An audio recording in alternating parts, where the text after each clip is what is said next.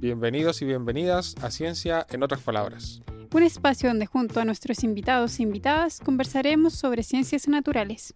Mi nombre es Elim Musle. Y yo soy Daniela Lazo y los invitamos a hablar de ciencia en otras palabras.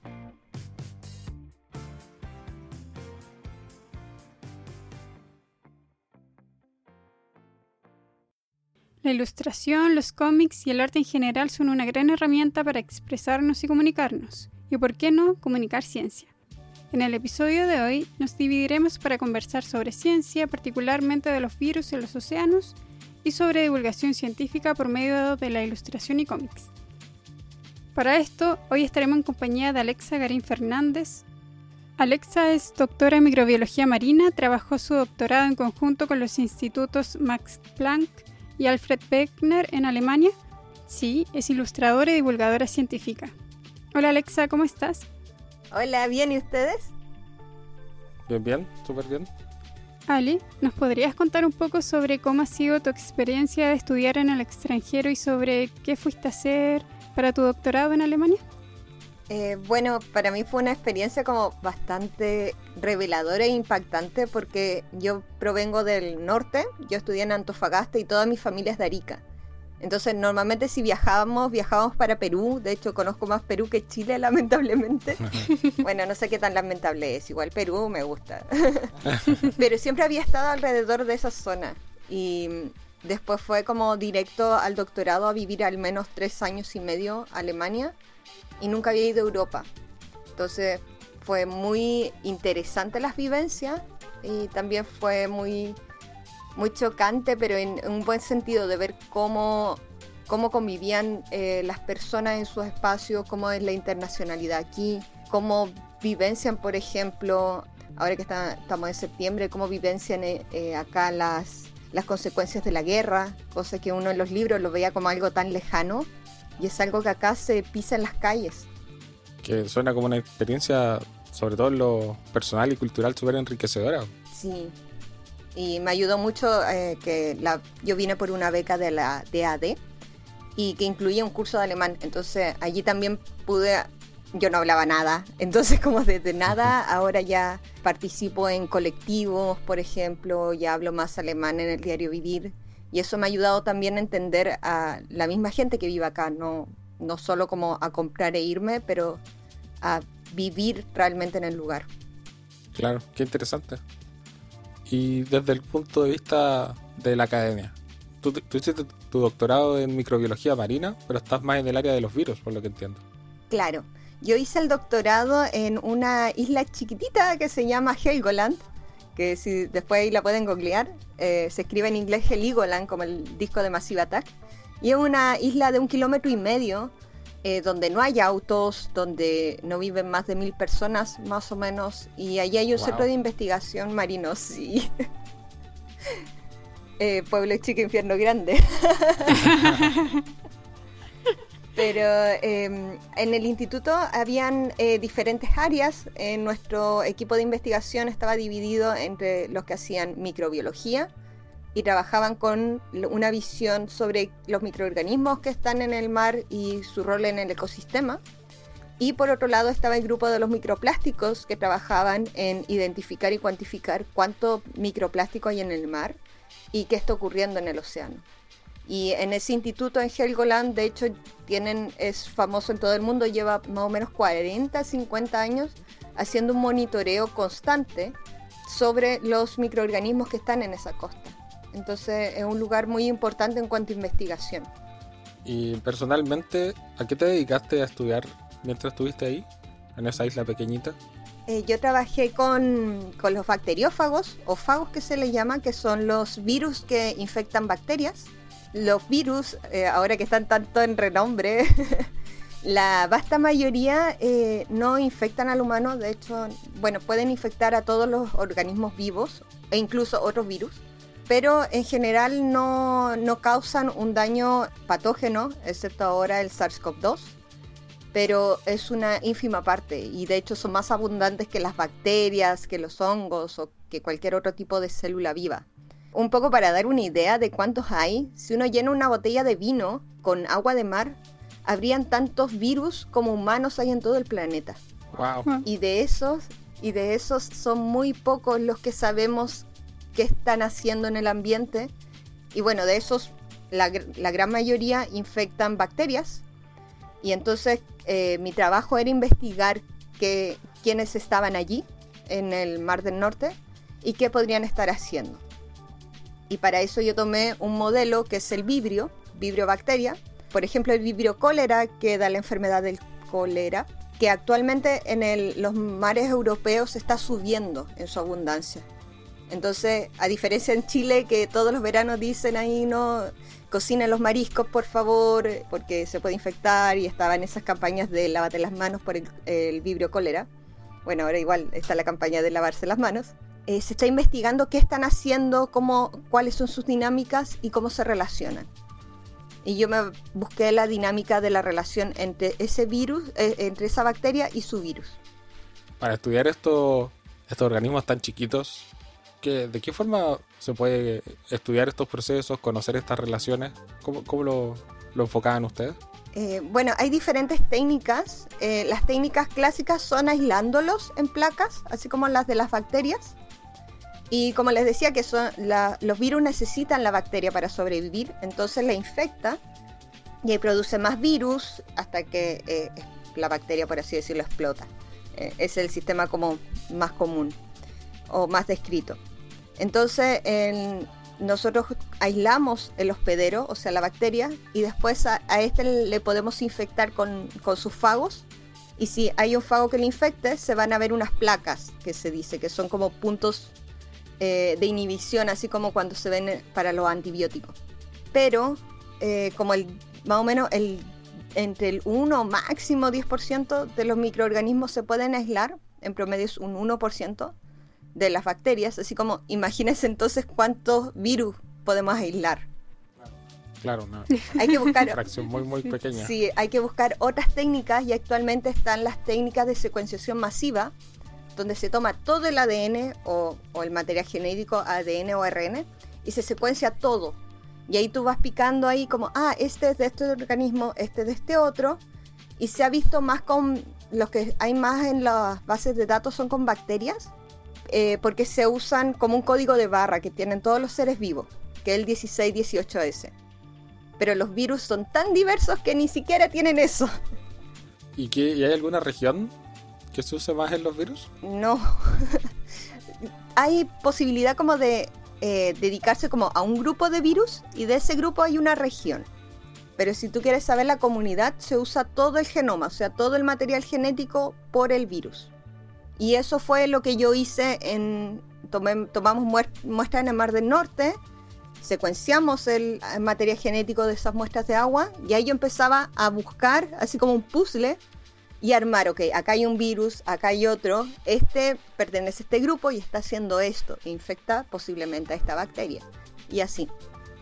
Lo que vimos fue que hubieron diferencias de las comunidades entre la costa y el mar abierto, que coincide con descripciones de bacterias o de otros o de los hospederos.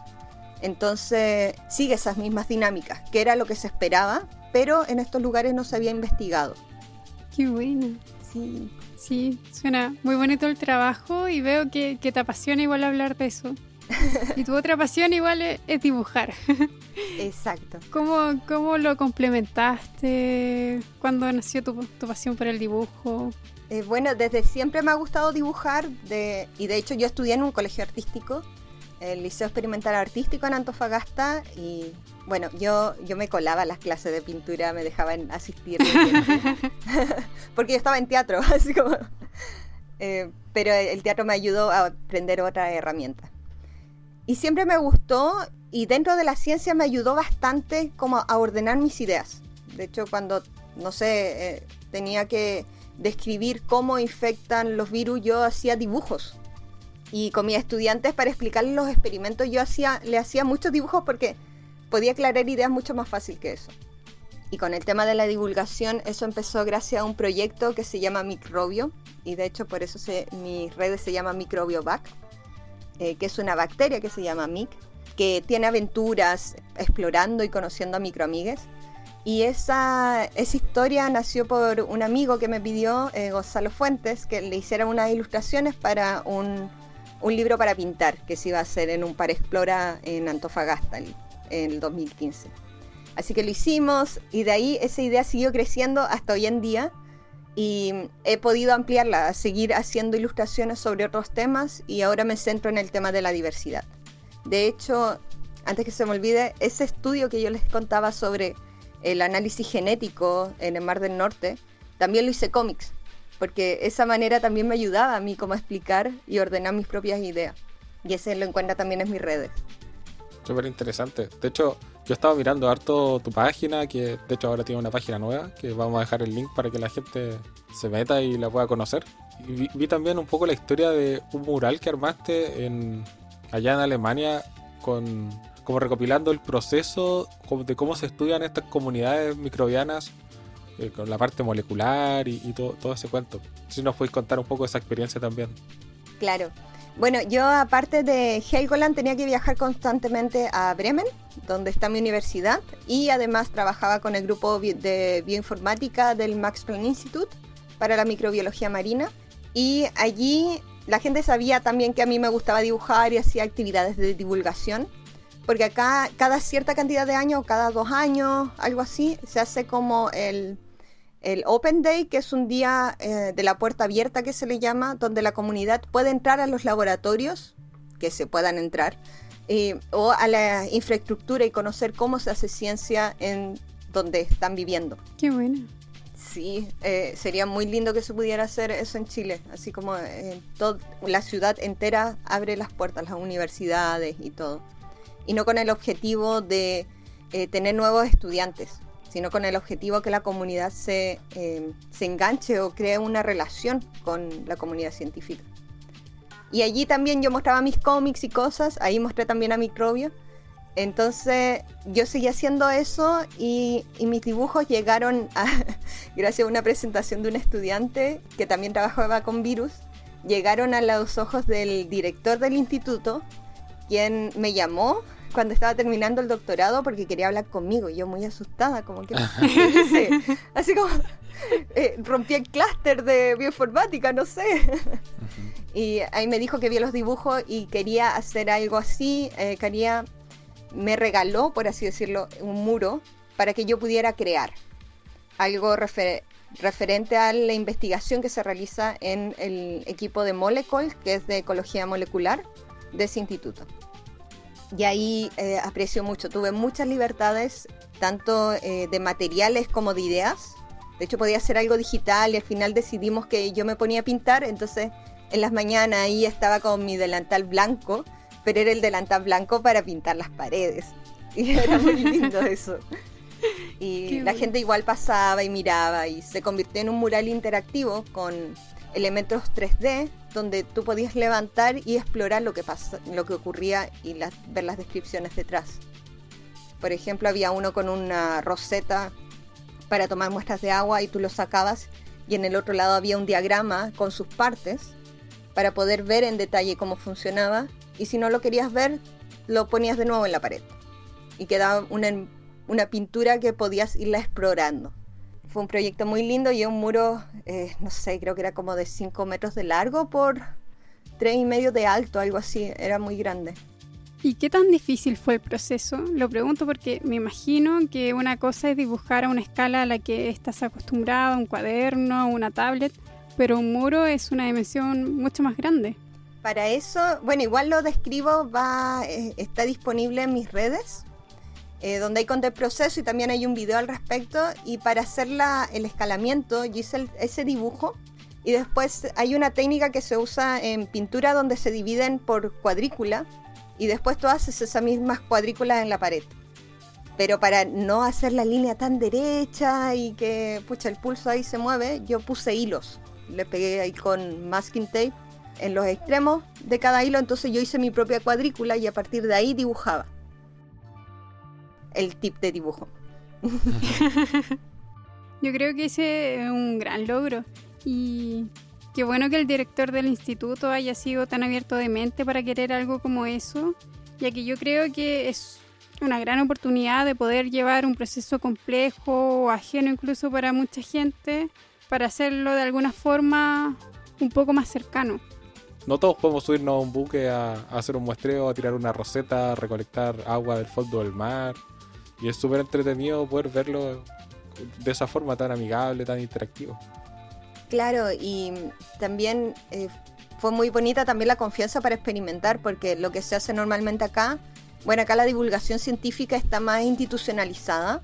Y en general cuando quieren compartir lo que se hace en la investigación, muestran videos, muestran, artículos, pero más bien descriptivos, entonces eh, no como pinturas que representen ni una cosa más artística a pesar que el mío contenía bastante información, sería como un mural de infográfico, pero era un bastante experimental para el, concepto del, Max Planck.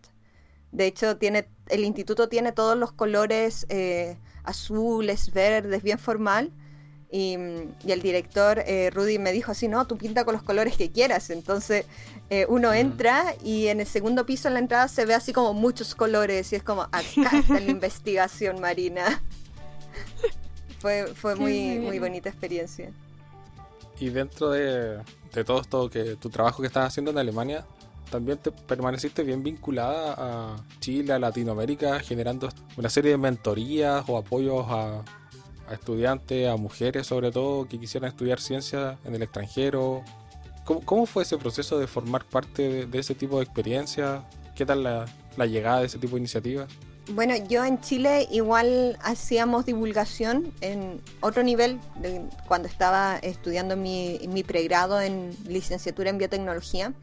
Íbamos a colegio a dar charlas porque era también, fuimos la primera generación, entonces no había mucha gente que entendía lo que era biotecnología y queríamos mostrar que habían otras opciones en la biología aparte de medicina, por ejemplo. Así igual nos conectamos mucho con los colegios. Después eh, la doctora Cristina Dorador entró a, nuestra universidad y en su laboratorio pudimos ir a colegios también a hacer experimentos. Entonces esta relación de comunicar la ciencia y es muy, fue como muy importante y como algo que se debía hacer allí con la profe Cristina pude encontrar una inspiración y también sentir que, como ella también venía del norte, ella tuvo eh, la misma beca que yo, yo tengo, ella obtuvo también una beca de AD y estudió en Kiel, bueno, en Plön, cerca de Kiel. Y cuando me contó eso sentí como, en verdad también yo puedo. Ella venía del mismo colegio que yo vine y a que estudió en Santiago en una universidad de renombre, era como, uy, lo puede intentar. Y gracias a eso después contacté a mi profesora en Helgoland, con quien tenemos contacto hasta hoy en día, y después de la segunda vez que postulamos a la beca la logramos obtener, o la logré obtener. Y cuando yo me fui, fui la primera en el grupo que se fue a estudiar un doctorado afuera, y sentía que era súper importante que más gente supiera que también hay esas posibilidades. Y siempre trataba como en mis, en mis redes y todo hablar de, la experiencia que es ser estudiante de doctorado y todo como para que gente también supiera al respecto. Y en eso me contactó la directora eh, Clarisa Ríos, la directora de ECPAPALEC, y me contó sobre este proyecto y que si yo quería integrarlo para inspirar a otras, otras personas. Y ahí fue como anillo al dedo, como se le dice, porque pude esa energía de quiero que también más gente venga, porque estudiar en el extranjero o estudiar en general es un privilegio, lamentablemente y algo que no, no todas las personas pueden optar, a pesar que existen las becas, pero no existe la información. Y no existe también esa conexión de que hoy yo, a pesar que no fui a la gran universidad o no estuve en Santiago, también puedo. Y mm, así fue como ya, bueno, no sé si podría ser como, sentí también como mujer influyente. Entonces era, hoy no sé, soy tan influyente. Ay, no, pero no puede ser. Eh, como que me daba mucho nervio eso, pero fue como ya, filo, démosle porque así como yo sé que hay más personas eh, que, quieren estudiar algo fuera o que quieren seguir estudiando y me gustaría eh, mostrarles que si yo pude, también existe la posibilidad que se que pueda. Es súper bonito lo que hace lo que hace el grupo y considerando de que yo creo que la mayoría tenemos este este síndrome del impostor en el que uno dice no, yo no, no podría, no, no puedo, no me lo voy a ganar, no, no soy buena en esto, pero, pero en realidad uno tiene toda, todas las capacidades y todo para hacerlo y qué bueno que haya alguien que, que te vaya ayudando en el, en el proceso para, para quitarte todos esos miedos también. Exactamente, a veces uno se encuentra con la gente que le ayuda a dar esos pasos, a decir, oye, está esta beca, oye, envía el correo. Eh, a mí, gracias a la profe Cristina, que yo supe que estaban estas becas, si no, no hubiera sabido. Y si no hubiera sido por profesora Martha Hengst, que trabajaba en, trabajaba en nuestro equipo, eh, que me dijo así como, Alexa, envía el correo a la profe. Así como yo estaba muy nerviosa y dejé ese correo por semanas. Y ella me dio uno de los mejores consejos en ese momento, que fue como, si es que tú envías el correo, lo peor que puede pasar es que te llegue spam. Y nunca te va a responder y no va a tener un doctorado y vas a seguir en la misma situación de ahora, que no es tan malo, que es igual. Pero si pasa el spam y te responde, y no hay dinero, no hay puestos, lo peor que podría pasar es que te invite a hacer una pasantía cosa que ya es mejor que de la situación que estaba ahora. Entonces era como, Ale, envíalo. Lo peor no es tan malo. Y si a veces no está en, tu círculo eh, una persona con quien pueda compartir esas inseguridades y darte ese apoyo para dar esos pasos, que es tan básico como apretar enviar, o cómo hago esta carta de motivación, cómo le cuento lo que quiero hacer. Está esta plataforma de Ekpapalek que ayuda a dar esos pasos. Qué genial, ¿no? Me parece súper bonito lo que está como el espíritu de el Papalek para apoyar a estas personas. Porque a todos nos pasó, en algún momento nos sentimos eh, súper inseguros, nerviosos a la hora de, apretar el botón, de enviar ese correo, enviar esa postulación, aplicar a una beca. Que en el fondo igual son pasos importantes en, la carrera, en la carrera científica o en la carrera de educación o académica en general que en el fondo no debe ser tan distinto a cuando, cuando uno postula un trabajo o, a otras situaciones. Pero todas esas situaciones no nos enseñan cómo hacerlo, entonces eh, a veces hay que aprender echando a perder o aprender eh, que alguien le pueda dar unos tips o alguna cosa, no, no es fácil. Buscar un trabajo es otro desafío que tengo actualmente, por ejemplo. Y que son procesos que uno tiene que aprender eh, a la buena o a la mala. claro. Bueno, igual tuve un, eh, mi profe con el que aún trabajo, con Daniel. Siempre me decía cuando habría, se habría alguna beca o se habría alguna cosa, un puesto de algo, sin permiso, postula todo, postula nomás, porque así mismo vas puliendo tus postulaciones. Es súper bueno ese, ese consejo de, tener el apoyo y también de postular, porque es la única forma de que uno vaya conociendo más el proceso y aprendiendo más. Exactamente. Y como dicen, lo peor es quedarse igual, entonces en sí no hay algo peor. Claro, no es que te vayan a quitar tu tesis. ¿Es quedarte igual o va a estar mejor? Lo malo no es tan malo. Y como que hay que tratar de verlo con esa perspectiva para esos contactos. Que, cuesta, a mí me da mucha vergüenza. De hecho, estoy aprendiendo, por ejemplo, ahora a hablar en un podcast. Entonces, como contactar a alguien con quien nunca había hablado, eh, no, era muy difícil, especialmente en ese tiempo. Aún se me hace difícil pero ya uno aprende a apretar enviar. sí. Sí. sí. Oye, Alexa, ¿y cuáles son tus siguientes pasos? ¿Qué, qué, va? ¿Tú todavía estás en, Alemania?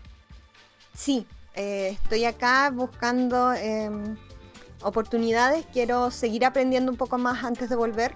Siento que em, me gustaría trabajar en el norte si es posible, en Arica, donde está mi familia, eh, con temas del, altiplano, del desierto, de la costa, de nuestros ambientes que se está descubriendo más o se está eh, caracterizando mucho mejor cuáles son los organismos que viven allí, pero macroorganismos, seres que podemos ver, y los microorganismos que son la base de todo, toda esta red eh, ecológica, se sabe bastante poco. Y me gustaría así como, si tuviera todas las oportunidades, me encantaría volver allí e investigar, especialmente con los virus que me encantan. Tienen un rol eh, no solo de infectar y todo en esta infección, transportan genes súper importantes y son uno de los motores más importantes de la, de la evolución.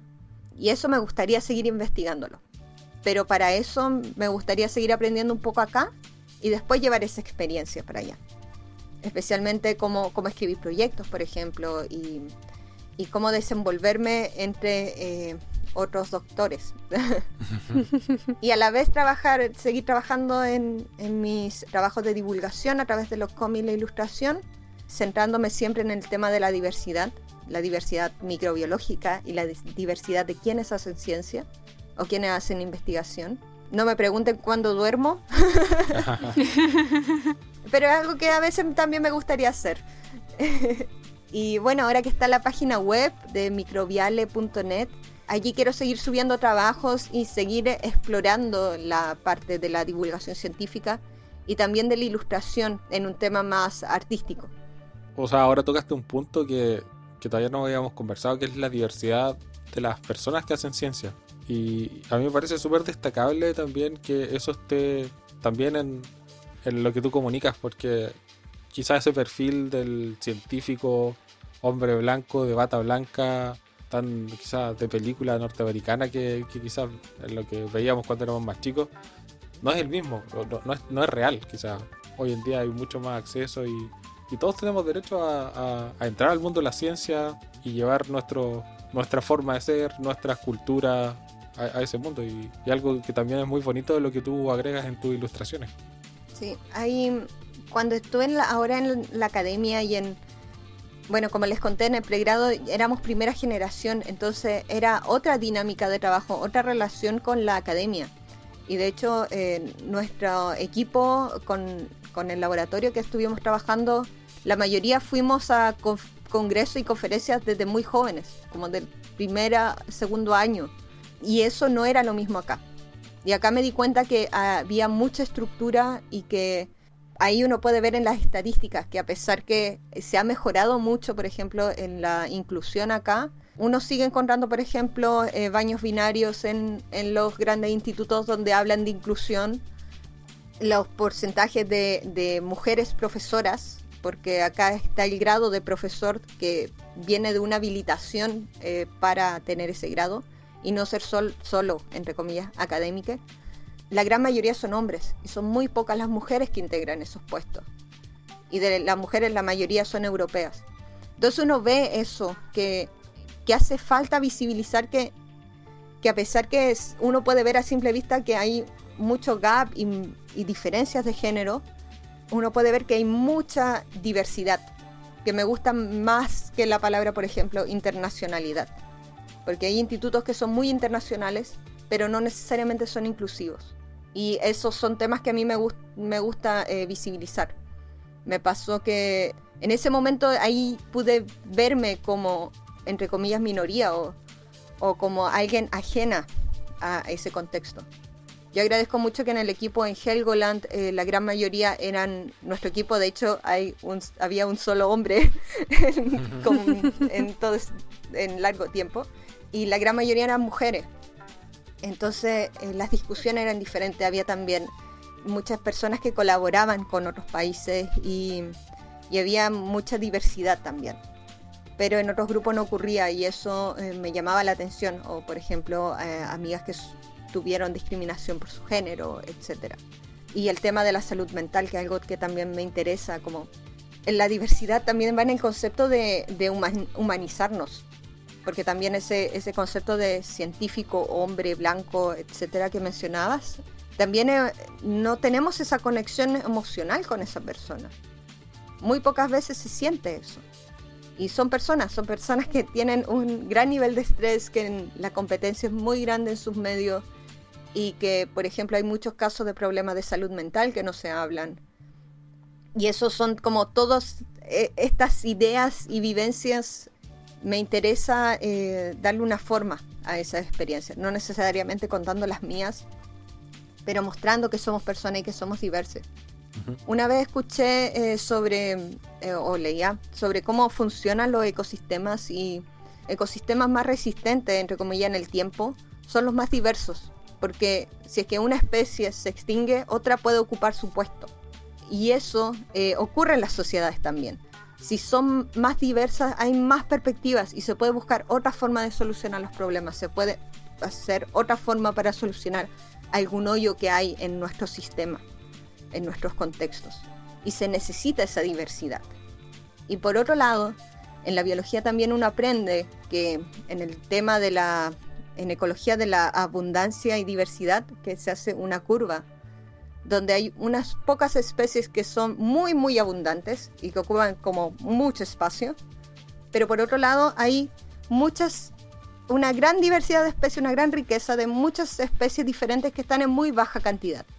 Y bueno, y cuando cambia el sistema se cambian las, las proporciones de cada una, pero en general cumplen esa, esa dinámica. Y en la academia también ocurre eso. Hay un grupo que está en gran proporción, pero hay otro también que es, enriquece nuestra diversidad. Y en ese, en microbiología, ese grupo se le llama eh, la biosfera rara. Nosotros somos parte de esa biosfera rara y tenemos que visibilizarla, porque somos clave en ese ecosistema. Eso, caso cerrado. no, súper. 100% de acuerdo. Apruebo. Apruebo, todo el rato. No, encuentro súper súper bueno que, que tú con la llegada también que tienes gracias a tus ilustraciones puedas visibilizar estos, estos asuntos, esta, este punto de vista, esta realidad que muchas veces pasa oculta dentro de esa biosfera rara, ese menos del 1% de los representados. Exacto. Bueno, ahí estoy también aprendiendo cómo visibilizarlo y también eh, quiero ver colaboraciones con otras personas de la biosfera rara para que metamos bulla en conjunto. Muchas gracias Alexa por estar hoy con nosotros, por contarnos un poco sobre tus investigaciones científicas y también sobre tu trabajo como ilustradora, como artista, que permite a la comunidad conocer sobre procesos, fenómenos, organismos que a simple vista es imposible de ver como son los microorganismos además de plasmar también de alguna forma la diversidad de personas que hay dentro de las ciencias. Y a las personas que nos están escuchando los invitamos a visitar la página de la ALE, microbiale.net, para que conozcan su gran trabajo y las distintas cosas que está realizando. Muchas gracias por escucharnos y próximamente estaremos hablando más de ciencia en otras palabras. Gracias por la invitación. Chao.